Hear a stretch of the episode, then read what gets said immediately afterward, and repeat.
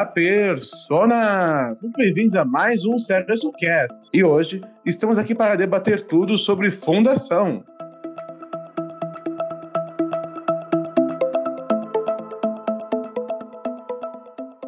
Prepare-se, amigo ouvinte, para as frases do quiz. Será que até o final do programa você adivinha de que personagem ela é?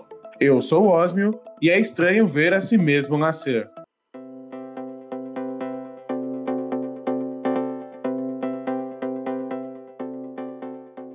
E sim, senhoras e senhores, estamos aqui juntos, ou não. Dessa vez para debatermos tudo sobre Fundação, essa novíssima série do Apple TV Plus, que se passa justamente nessa galáxia do futuro, né? A humanidade 10 mil anos no futuro, onde as, a trama gira em torno do Dr. Harry Seldon e da psicociência, justamente, ele faz algumas previsões de que a humanidade estaria caminhando para uma idade das trevas, né? E é uma essa série do da Apple TV Plus, né, baseada justamente em uns romances de fundação do Isaac Asimov, tem uma proposta muito interessante, já que é um universo onde não existe tecnologia artificial, né, assim, de certa forma.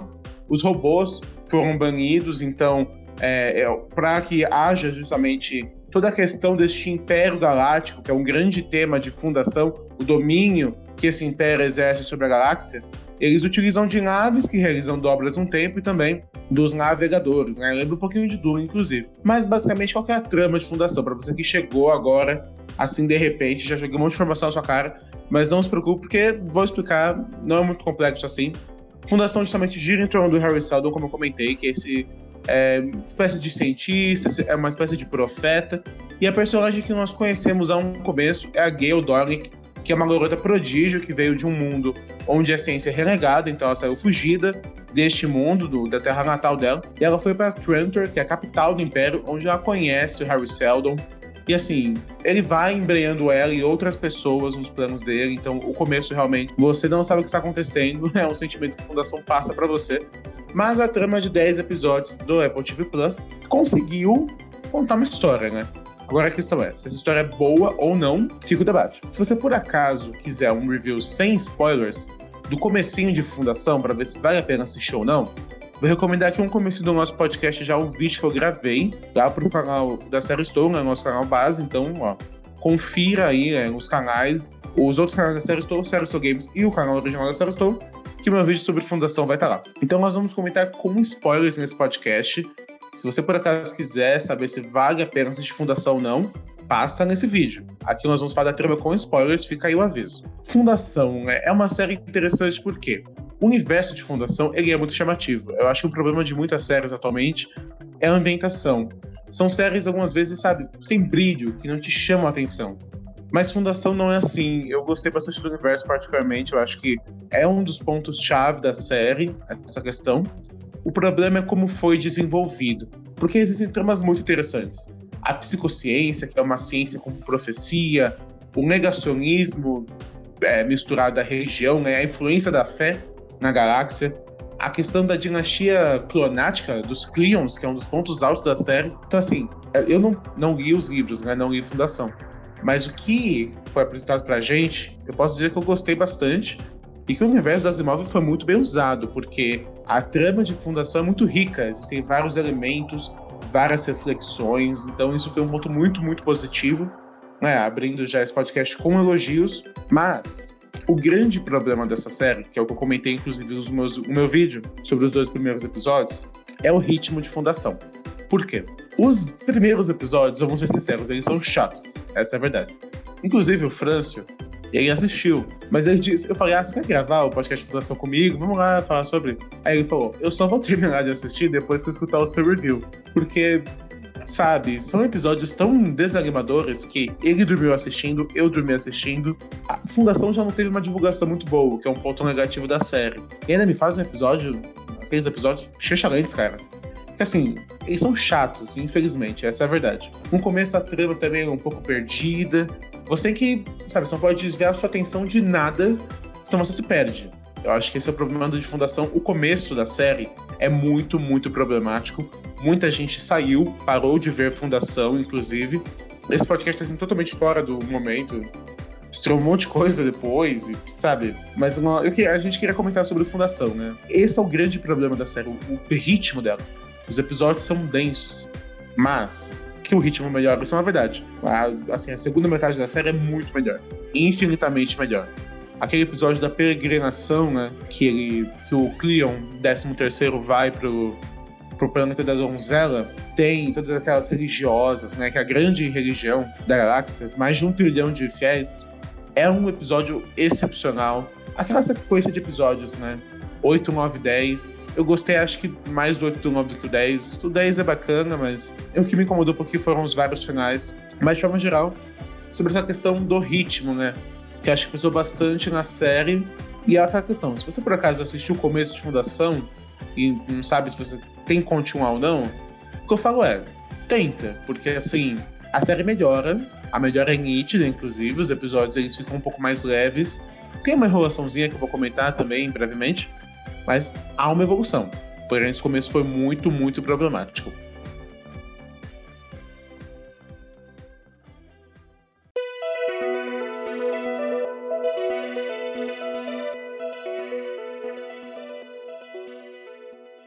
Agora, a gente pode elogiar um pouco mais antes de criticar de novo, a gente ficar nesse processo.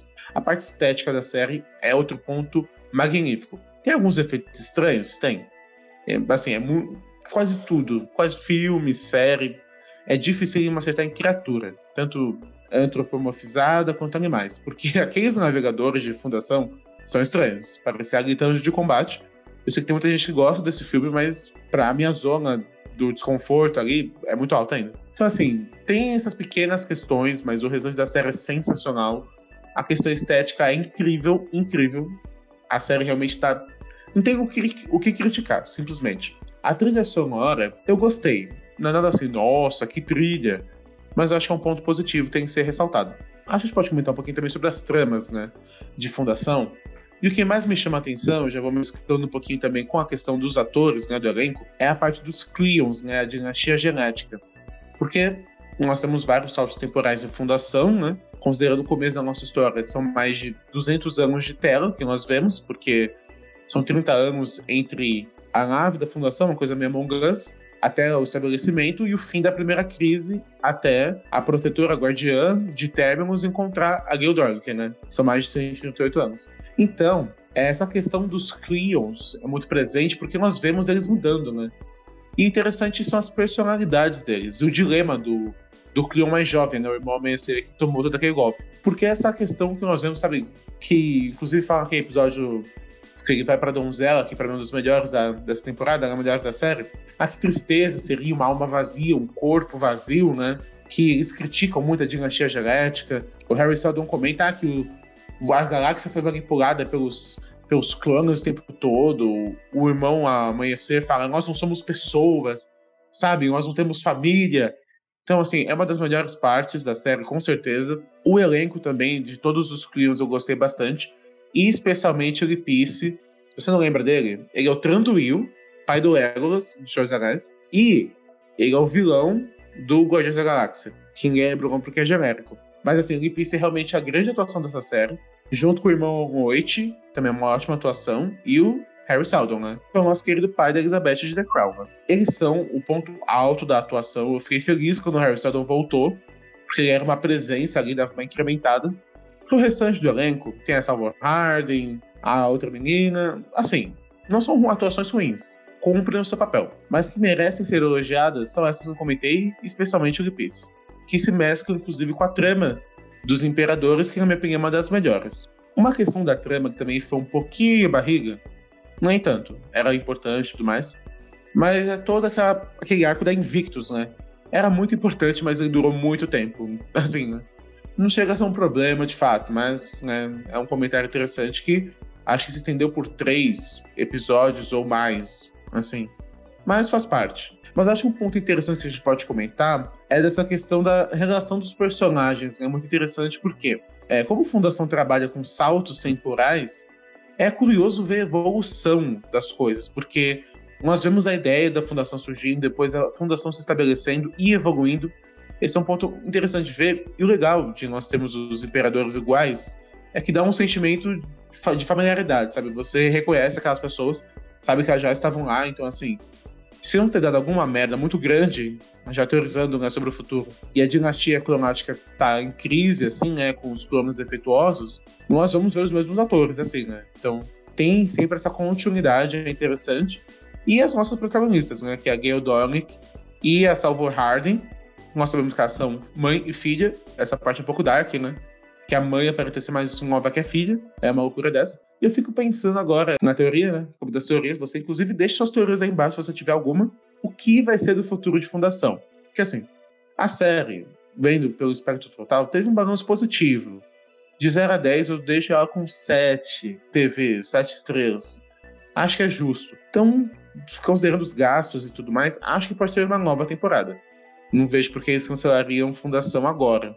Não acho que seria uma medida inteligente a gente pode teorizar com uma relativa segurança, eu acho, né?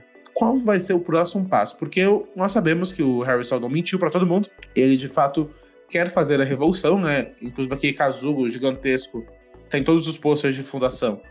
É a tumba dele, que ao mesmo tempo é ele, uma das loucuras de fundação aí. E ele fala: ah, não, nós somos revolucionários, nós temos que liderar a queda do império. Então nós devemos ver o Império em crise cada vez mais. E é uma coisa curiosa, por quê? Será que aquela crise teria sido. A, a, né, a queda do Império teria sido impedida se o Daltônico, o Amanhecer Daltônico, não tivesse morrido? Eu acho que é possível. Mas o coitado morre na mão da Demerzel, inclusive. Que assim, é uma personagem interessantíssima, porque ela é uma robô, a última robô que existe. Ao mesmo tempo que ela odeia o Cleo, os Cleons, ela é fiel aos Cleons, é programada para amar os Cleons. É uma loucura gigantesca, é uma personagem muito, muito complexa, é um robô que tem fé, só Asimov pra pensar uma loucura dessa. É, eu acho que ela vai ser ainda muito importante pra trama, porque assim, nós vemos no final da série que ela, sabe, começa a pirar, assim.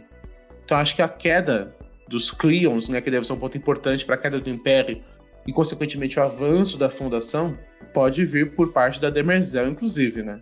E deve ser o que nós vamos acompanhar agora. A Fundação trabalhando mais para justamente derrubar o Império, novos personagens serão apresentados e, simultaneamente a isso, essa jornada de mãe e filho um pouco estranha, né? Vai ser uma questão muito interessante. Mas, deixa aí embaixo o que você achou de Fundação. Concorda comigo que a série teve um balanço bom? Ou você não gostou? Ou você nem assistiu e tá aqui só por curiosidade? Deixa aí embaixo. Mas agora a gente pode avançar. Nossa, minha voz tá. tá com a rachada.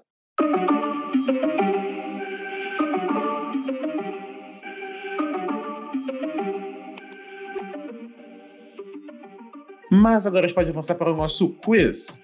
E a minha frase lá do começo foi a seguinte: É estranho ver a si mesmo nascer. De quem é essa frase? Essa frase é justamente do irmão Crepúsculo, mas é o Cleon décimo primeiro, que a gente já conhece como velho. É o, é o Cleon velho do começo da série.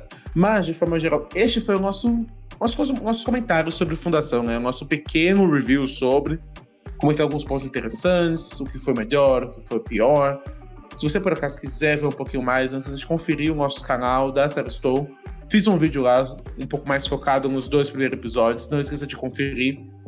Além disso, não esqueça de deixar aí embaixo também o que você achou da série. Fale a sua opinião sempre. Vamos debater sobre a Fundação. Você acha que merece continuação? Acha que merece renovar essa série para uma segunda temporada? Ou ela foi muito ruim e para por aqui? Deixa aí embaixo. Mas de forma geral é isso. Não esqueça de conferir as nossas demais redes sociais. E você deveria estar maratonando.